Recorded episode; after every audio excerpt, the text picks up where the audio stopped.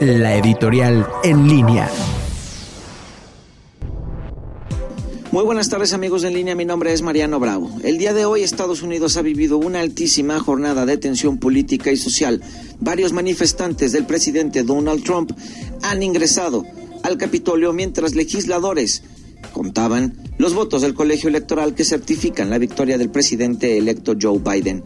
Varios personajes de la política de dicho país han apuntado al presidente Donald Trump de incitar estos actos.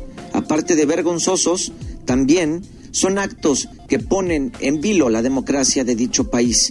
Esperemos que la diplomacia y que la buena política haga presencia y sean ejemplo mundial de lo que el diálogo puede lograr.